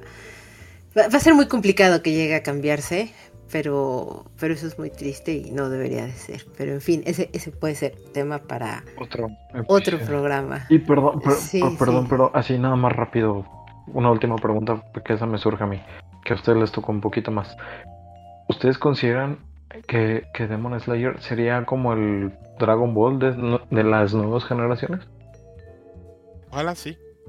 Me parece una obra, una profundidad y unos tonos distintos a Dragon Ball. Me parece que podría funcionar. Parece que podría funcionar bastante bien para nuevas generaciones. Yo estaría de acuerdo, me, parecería que sí, sería lo mejor. Eso sí, para que eso pase, la tele, tendría que llegar a tele abierta. No sé qué tan fácil es eso. Sí yo creo que está bien. Así como a mí me tocó crecer con Dragon Ball, eh, eh Sansella. No estaría mal que haya niños que crezcan viendo personajes empáticos que quieren hacer lo necesario para ayudar a sus amigos y a su hermana. Es una muy buena conclusión. Sí, o sea, yo tal vez eh, diría tal vez le falta un poquito más de cocción a, Demon Slayer, que es lo que menciona César, llegar a, televisión abierta, muy complicado, pero pues no está muy lejos, tal vez, tal vez el, punto decisivo de cuando digas sí, se convirtió en el Dragon Ball de esta generación es cuando las mamás de los niños de ahorita ubiquen el nombre de Tanjiro.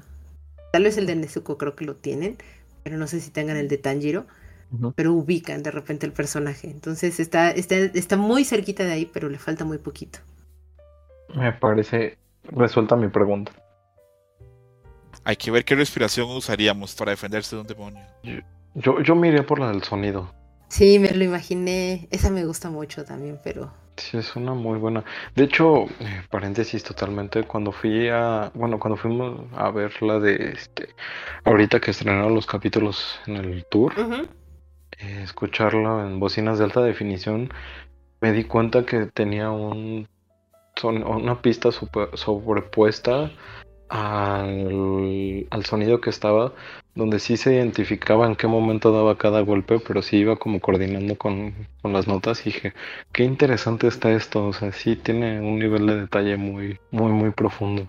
Bien, creo que ayuda a verlo en el cine porque ahí el audio, bueno, la calidad es, superior comparado a la versión que nos da Crunchyroll.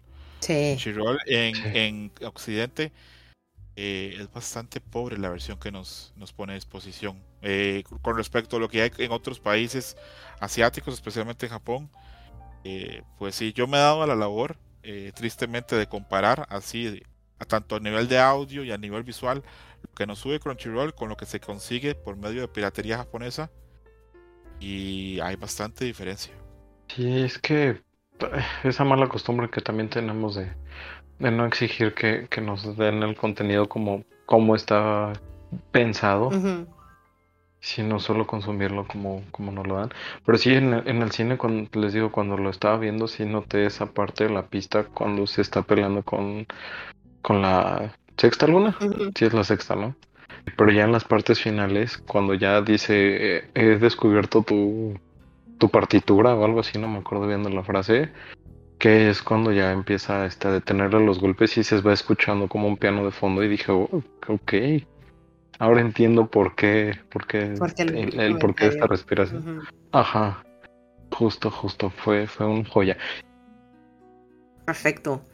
Entonces, César, la cosa más complicada del capítulo. En una calificación del 1 al 7, ¿Qué calificación le pondrías tú a Demon Slayer y por qué? Le pongo un 5.5 porque yo leo bastante manga y dentro de lo que es del shonen, este me parece que es una historia de las más efectivas, de las más redondas y de mejor gusto entre todas las ofertas que hay de shonen actuales. Y aparte de eso, tiene ese plus que la historia ya está terminada ya no va a haber más y yo creo mucho en eso, en cerrar las historias bien. Menciona ahora David que Attack on Titan están estirándola muchísimo.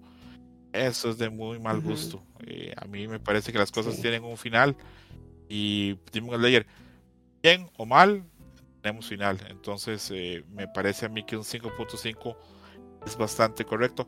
Es la serie que yo recomiendo para gente que quiera entrar a veces al anime y que tenga una edad menor a 15 o 14 años y aparte de eso estoy seguro que le permite hablar con pues sus pares, sus amigos de escuela o de secundaria que estén viendo la serie, les permitiría establecer relación y luego tal vez moverse a otras series un contenido pues distinto con más capas, este ya pueden brincar a Full Metal Alchemist, más adultos ya pueden brincar a Chainsaw Man, más adultos pueden brincar a No Agua con Monster.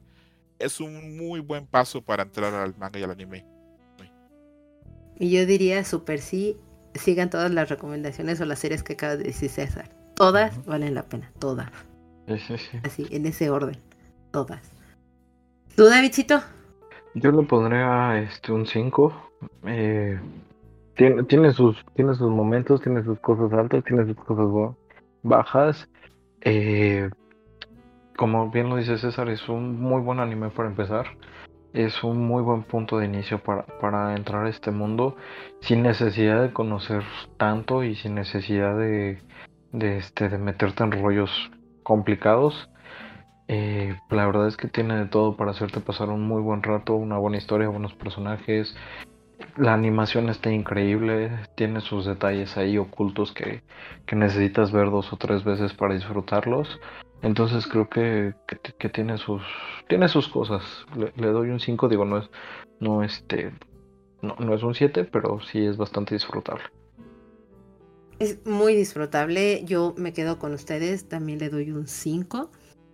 Es una historia sencilla. De nuevo, lo sencillo no quiere decir que es malo. Por el contrario, es una muy buena puerta de entrada para, para conocer lo que es el shonen y que sea muy claro con personajes pues con los que son fácilmente identificables. Para ti, para con un diseño de personajes muy muy increíble, un diseño en general eh, que te, cautiva. Y pues que es muy sencillo seguir la historia, seguir los objetivos y de ahí poder evolucionar a, historias mucho más complejas dentro de lo que es el propio género del shonen o cambiarte de género y poder eh, disfrutar otras historias del manga y el anime. Entonces creo que es un sólido 5 y pues pasemos rápido a los comentarios. Están los comentarios de nuestro amigo Adam. Como siempre, mil gracias por escribirnos. Te mandamos un saludo muy grande, querido Adam.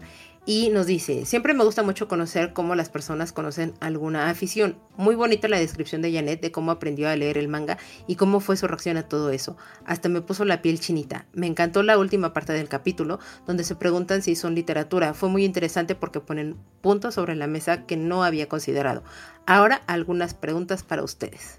Tal vez no esté Janet, pero me pregunto, ¿cuál será el siguiente manga que leerá? Yo le recomendaría Monster de Urasawa. Le puede encantar y entender más la forma de cómo la composición de los paneles dice mucho de la historia sin una palabra. Bueno, pues no está Janet, pero nos encantará que Janet nos responda para poderle dar la respuesta a Adam en nuestro siguiente capítulo y pues que nos platique con qué más se va a animar Janet a, leer más adelante. Nos pregunta, ¿cuál es su pilar favorito? Eh, estoy entre el del sonido, por, todo el tema relacionado con, la música y esa parte que, que, justamente crea su propio estilo. Y Rangoku, digo, ¿cómo, cómo nos duele? ¿Cómo nos duele esa, esa partida? Sí, o sea, es, es alguien muy, muy noble, es un Tanjiro, pero más roto. Y sí, no sé, me duele mucho. ¿El tuyo, César? Bueno, yo, yo tengo dos, este, a mí me gusta mucho la Pilar del Amor eh, discípula de, de Rengoku, curiosamente. Eh, me cae muy bien su actitud, me parece muy positiva. Me hace gracia también sus motivaciones para ser este eh, cazadora de demonios. la encuentro adorable. Y al final, este, bien que mal, este, desempeña un papel muy importante porque varias personas me comentaron cuando pensé que, que, les mencionaba que era de mis favoritos, me preguntaban, ah, pero no solamente como que la ponen como porque es tierna o atractiva visualmente, y no, eh, al final este cumple pues un papel importante, eh, sin entrar en spoilers, puedo adelantar de que hace cosas importantes para, el, pues, el arco final y la batalla final de la, eh, de la obra y es un personaje que, repito, sin entrar en spoilers, su final o su arco conecta un poquito conmigo. Otro personaje o el otro pilar que si tuviera que escoger uno solamente al Pilar del Viento. Sé que no es una decisión muy popular. La mayoría de la gente cuando se lo digo siempre me hacen cara como, ¿qué? Pero bueno, sí, este, sí tengo este, ciertas cosas en común con él. Y me gusta mucho su background, me gusta mucho su historia. Eh, obviamente, como todos, no me cae bien la introducción y las cosas que hace. Pero incluso hasta cosas que tiene al final eh, me llenan mucho. También me atrae este, sus técnicas y lo fuerte que es para la gente que no haya visto ahora o no, eh, no lo haya leído en su, su totalidad. Puedo adelantarles eso, creo que no es un gran spoiler. Es un personaje bastante fuerte. Sí. Híjole, creo que yo también coincido contigo con ese pilar. Me agrada mucho el pilar del viento por, por el trasfondo que tiene. Porque cuando lo conoces, termina, o sea, creo que pasa un poco el efecto de, ya sabes, estos personajes que a veces existen en los libros que, que son muy odiosos y, que los, los odias totalmente, pero porque tienen una razón de ser y cuando conoces toda esa historia y lo que han pasado y, demás, entiendes todo lo que, lo que pasaba y todo lo que hacía ese personaje y entonces al final terminas queriéndolo muchísimo. Ese es el efecto que tiene conmigo este pilar del viento. Y el otro pilar que a mí también me gusta mucho posiblemente es como el más popular o común o lo que quieran, pero me encanta como también su, forma adorable, no tan adorable, es la, pilar del veneno, o esta Shinobu, que tiene, o sea, es, es, excesivamente cute y eso es lo que da más miedo. Entonces, creo que esa es la parte que me gusta mucho. Estoy súper sorprendido que nadie eligió al Pilar de la Neblina, el cual es altamente popular. Cierto, pero no sé, a mí no me lo, no me lo parece. El, Sumamente el niñito, ¿no? eh, eh, que, que, comparte ahorita el... Ok. Híjole, no, a mí tam, no, no, me cae. conmigo tampoco conecta, pero en, dentro de mi equipo de ahí, de, de, la gente que grabamos este mi programa, es el que se lleva... ¿En serio? Sí, es el que se llevó este el gato al agua. Eh, cuando grabamos, eh, Kamui eligió este al, al Pilar de la Neblina. Ellos, le mando un saludo, también eligió al Pilar de la Neblina. Eh, Hershus es es eligió al Pilar de la Tierra, cual también es un mm. super personaje. Yo elegí al del Viento y también he visto que es sumamente popular el, el, el Pilar de la Neblina. Muy popular. Mira, qué interesante. No sé, yo no conecto con él tampoco. no, no, te sé decir exactamente qué es el punto que no me parece increíble, pero bueno, platíquenos qué es lo que ustedes piensan o cuál es el pilar favorito para ustedes. ¿Coinciden con nosotros o nos van a decir, no, están ustedes muy mal y este debe ser el mejor pilar? Antes de entrar en, una etapa final, quiero preguntarles algo. Hace un tiempo se había revelado en Japón, no sé si los números en América Latina también viene, el autor hizo un extra o un plus donde pone, por ejemplo, un pilar, eh, por ejemplo, Rengoku, y luego eh, da por medio de Rengoku mover Rengoku a los otros pilares. Y eso es un extra que aparece en algunos números del manga en Japón. Dentro de los fans se pasó ¿Eso salió en las, en las ediciones que ustedes tienen en América Latina? ¿Han tenido acceso a eso o no? Mm, yo no. no. Yo lo que es una lástima. Eh, bueno, lo que sabía es que sacaron una historia como extendida de Rengoku. No he tenido. Hay un guide de Rengoku, pero hay, son solamente 10 paginitas donde, por ejemplo, en una página este pone, por ejemplo, Rengoku y luego ponen, digamos, los otros pilares y Rengoku da un par de frases de cada pilar. Pero Rengoku es muy positivo, entonces habla de todos muy bien ejemplo, este menciona. Pero otros tienen distintas posiciones de ellos. Las explicaciones y las cosas que dicen de uno del otro dan muchísimo valor. Muchísimo valor. No les puedo explicar cuánto. Yo después de que leí la obra, leí esas, esas páginas, me llenó mucho, porque da mucho. No les voy a spoilear nada, pero después me pueden buscar y yo con mucho gusto se los puedo pasar escaneadas. Tal vez no en la mejor calidad, pues iban a poder ver algunos detalles y luego podemos comentarlo tal vez de forma interna o no sé. Ay, eso, eso me gustaría, sí, podríamos hacerlo y lo grabamos para Patreon. Me, agrada. Sí, porque, repito, hay, hay unas cosas muy interesantes. Por ejemplo, eh, yo no entendía antes de leer esas páginas ciertas cosas. Por ejemplo, el Pilar del Viento se llama muy bien como Obenai, el Pilar de la Serpiente. Y en esas partes donde uno habla del otro, explican por qué y llena mucho creo que es un buen complemento. Ah. Podríamos. Sí, sí, sí. Que creo que también, por ejemplo, el pilar de la serpiente está muy este infravalorado. Creo que es un muy buen pilar y la historia que tiene eh, por ahí con. Sí, sí. Sí, sí, sí. Llena mucho, completa mucho la historia y entiendes varias cosas nos podemos poner de acuerdo y podemos grabar ese Patreon, aunque sea unos minutos donde hablamos eso de las relaciones entre los pilares y cómo se llevan, porque repito, hay mucho lore entre ellos que, que no queda. La semana pasada, por ejemplo, yo descubrí, ah, no, sería spoiler, pero descubrí que hay dos pilares que se conocen desde niños. Ok. Y, no, y pensé, ¿en serio? Y luego vi, sí, tiene todo el sentido. Y luego vi la historia, revisé, me metí a Reddit, me metí a foros, revisé, y sí. Entonces, eh, siempre está interesante. Eh, perdón por la interrupción, ahora este, tal vez no, hoy, pero mañana o pasado con mucho gusto yo les paso esos, scans. No son gran cosa, pero créanme que aportan. No, pues ya cerrado, eh, nos los manda César y nos ponemos de acuerdo y grabamos rapidísimo para Patreon. Eh, bueno, y la última pregunta que nos deja Adam es, cuando terminó la serie de Demon Slayer, muchos criticaron su final. ¿Les gustó cómo terminó? Creo que conforme cualquier manga se vuelve más exitoso, nadie termina conforme con el final. Y el final fue muy duro. Yo eh, leía los este, semanalmente conforme iba saliendo. Mm.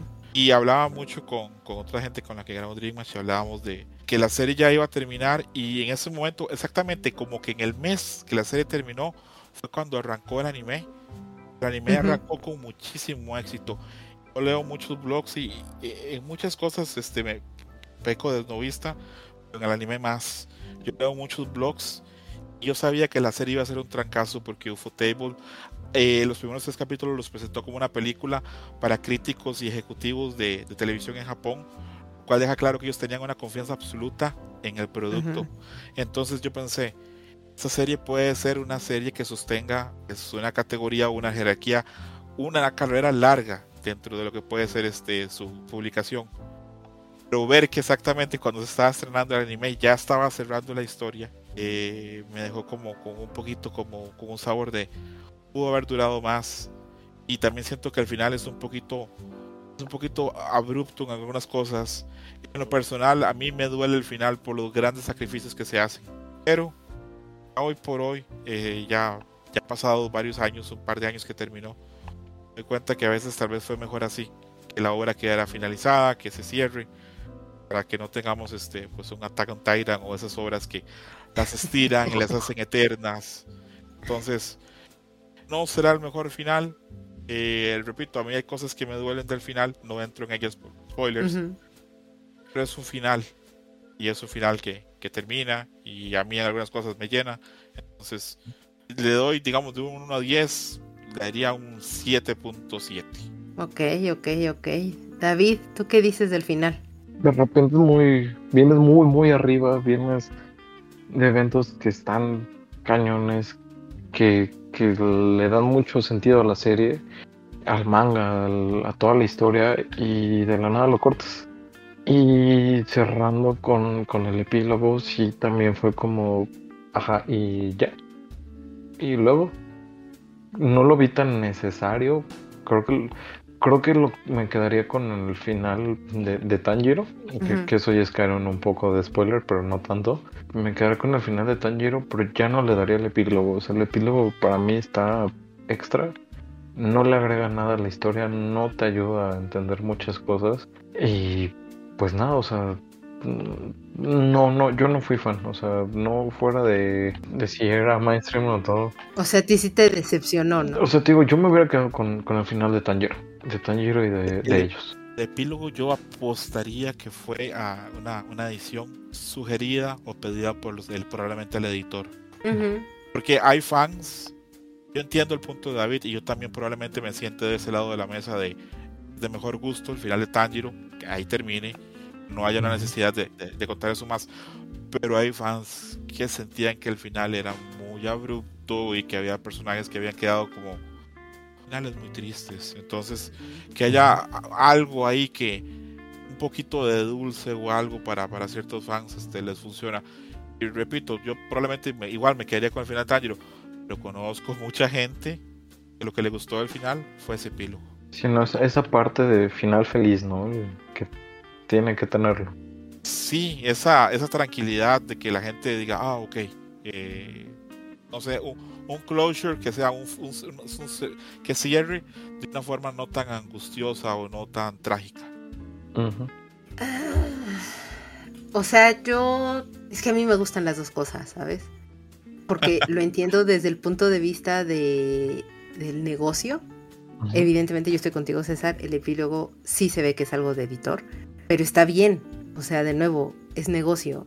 Y tal vez está mal que yo lo vea desde esa perspectiva y no, no como, como lector normal y de a pie, pero pues, son las malas mañas que a veces te quedan por trabajar en el mundo editorial y, y, por eso lo entendí y dije, ok, o sea, sí lo entiendo y al final del día, por alguna extraña razón, siempre debes de concluir algo tan álgido con un poco de esperanza, digámoslo desde alguna perspectiva. Eh, porque, pues, de nuevo, la esperanza siempre, siempre ayuda, ¿no? Exacto. Pero también, o sea, si no existiera el final, a mí me gusta, o sea, a mí me agradan las dos, las dos versiones o las dos historias, los dos finales, si lo quieres ver desde esa perspectiva. Pero, pues, en palabras más menos, al final el día es un solo final. A mí no me molesta, lo entiendo y es como, ok, complaciente, creo que esa sería la palabra. Creo que deberíamos eh, sugerencia para un próximo episodio, hablar de qué tan acostumbrados estamos como lectores o como, eh, como espectadores a esta parte de los finales felices. O sea, ¿qué, tan normalizado está? Porque Al final de la vida muchas veces no es feliz, no, no tiene un final feliz. La mayoría de las veces no tiene un final feliz. Yo he terminado creyendo que entre más avanzado sea el lector, menos necesidad tiene que le expliquen cosas, menos necesidad tiene de final feliz, menos necesidad a veces tiene de conocer toda la historia. Que hay gente que sí requiere esa totalidad y eh, pues a mí no me hace falta, pero he visto que otra gente sí. Entonces, es un tema bien pesado. Les deseo suerte en ese programa. Eh, ya, estás cordialmente invitado, César. Uy, me, da, miedo, me da miedo la verdad el tema. Ya veremos, ya veremos, pero sí, me parece un gran tema, Davidcito, que deberemos de poner en la mesa también. Y pues bueno, tenemos el primer comentario de las crónicas de Bere, que nos dice, la recomendación que hicieron de El año de gracia de Kimberly Gillet es muy buena lectura y que cierto es, finalmente la rivalidad entre las propias pares pues era lo más peligroso.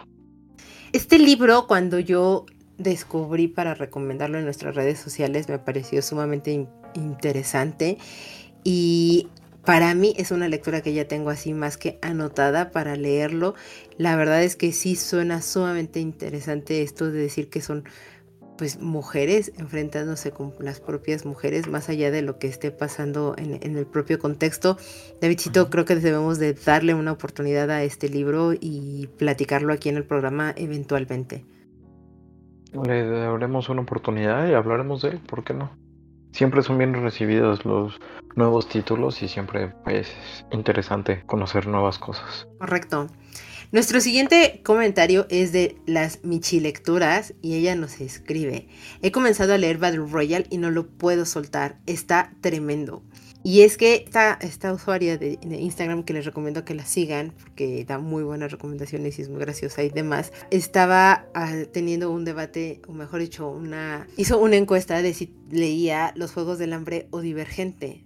Entonces en las recomendaciones fue como, ok, yo te sugeriría lee Battle Royale, Los Juegos del Hambre y Divergente. Leyó creo que Los Juegos del Hambre, vio las películas, leyó Battle Royale inmediatamente y quedó prendadísima a, a, Battle Royale, no lo puedo soltar y es que de verdad es una lectura que se la recomendamos ampliamente. Si no, escuchen de verdad el capítulo que grabamos sobre este título. Es alta, alta, altamente recomendado por parte de nosotros porque no se la van a pasar absolutamente nada mal y más si les gustan las historias distópicas. Sí, no, es un, es un gran libro que te atrapa desde el capítulo 1 así con ¿y ahora qué está ahora pasando? No, no sé, me gustó mucho y como lo dijimos en el programa, ¿no? Sienta las bases de cosas que estamos viviendo actualmente y más si estás en el mundo gamer.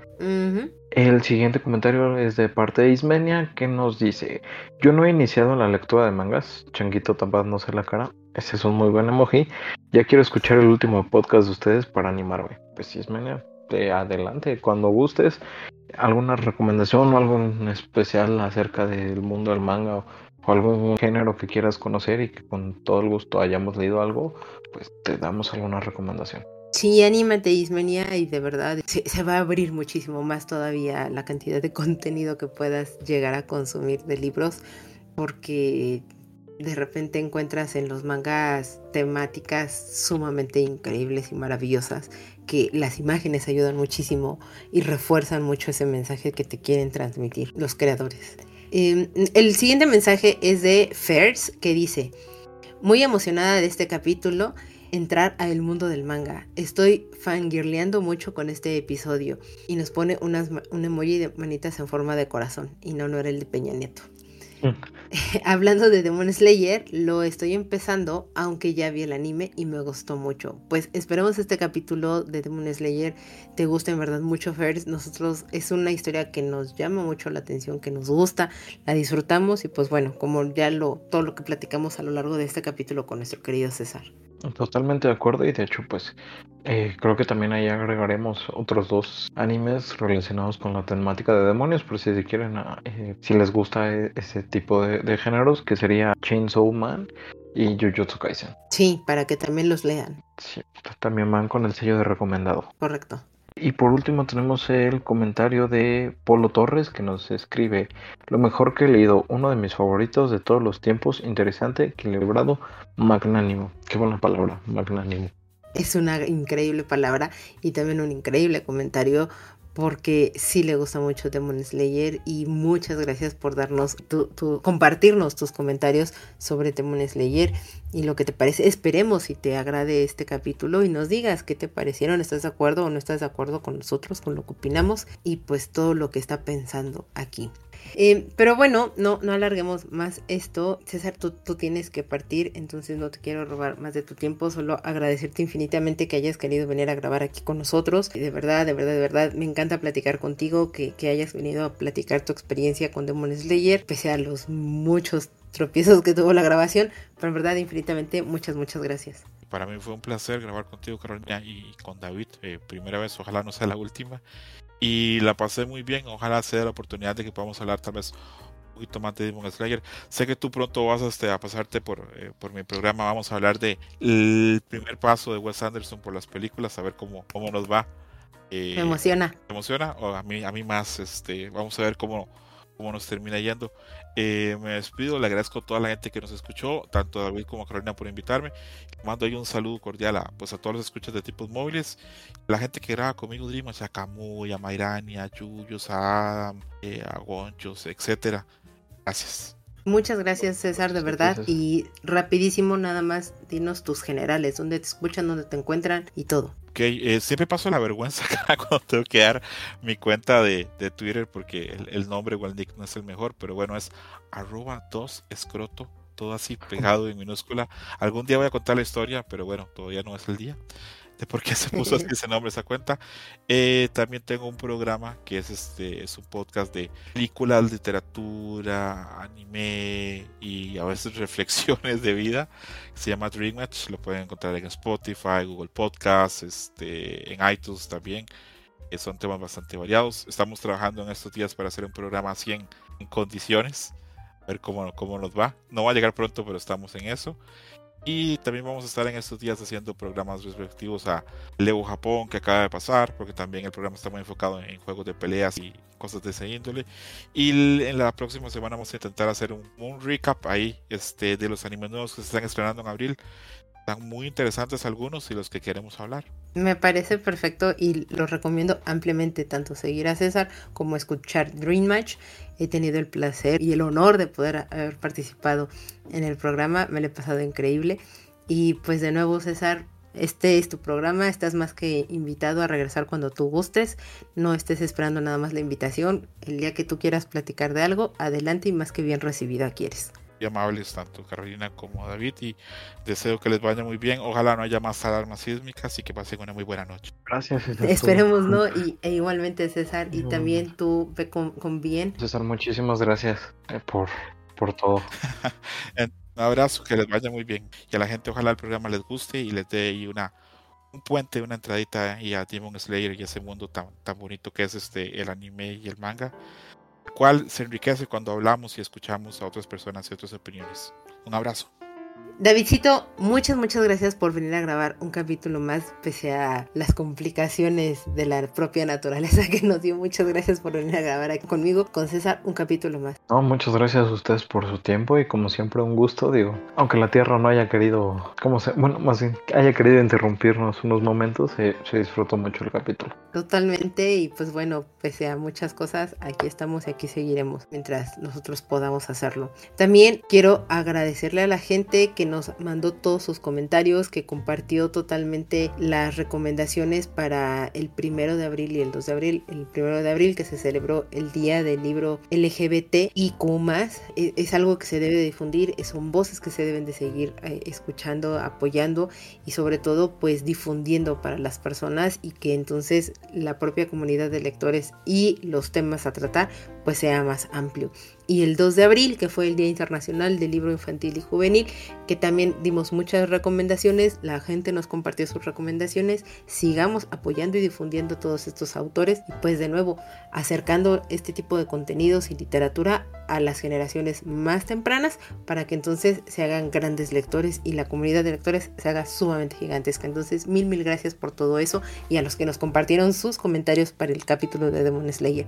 Nos encantará que nos sigan escribiendo y comentando y diciendo por qué. En nuestro siguiente capítulo vamos a platicar de los libros ilustrados, pero que van más enfocados a los adultos o con una temática más adulta.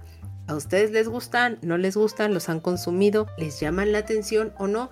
Platíquenos, coméntenos, nos va a dar muchísimo gusto y pues ya vieron aquí Todos los comentarios, hasta los emojis. Entonces, por favor, compártanos todas sus experiencias y comentarios. Y por supuesto, recordarles que nos sigan, que nos escriban y que puedan escuchar y compartir con sus amigos este capítulo si es que le llega a alguna otra persona o que sepan que les puede interesar y que nos den la oportunidad de conocer a estos tipos móviles, todo escuchándolo y conociendo más de nosotros en tiposmóviles.com. Ahí van a poder escuchar el capítulo, encontrar nuestras redes sociales que estamos en Twitter e Instagram, Patreon y también escucharnos en cualquiera de las plataformas de streaming de su preferencia o bien escucharnos ahí mismo y dejarnos todos sus comentarios. Nos va a dar mucho gusto leerlos y conocerlos desde esta perspectiva. No me queda más que agradecer a la gente que llegó hasta este punto del capítulo. Yo soy Carolina y nos escuchamos hasta la próxima. Nos vemos. ¿Y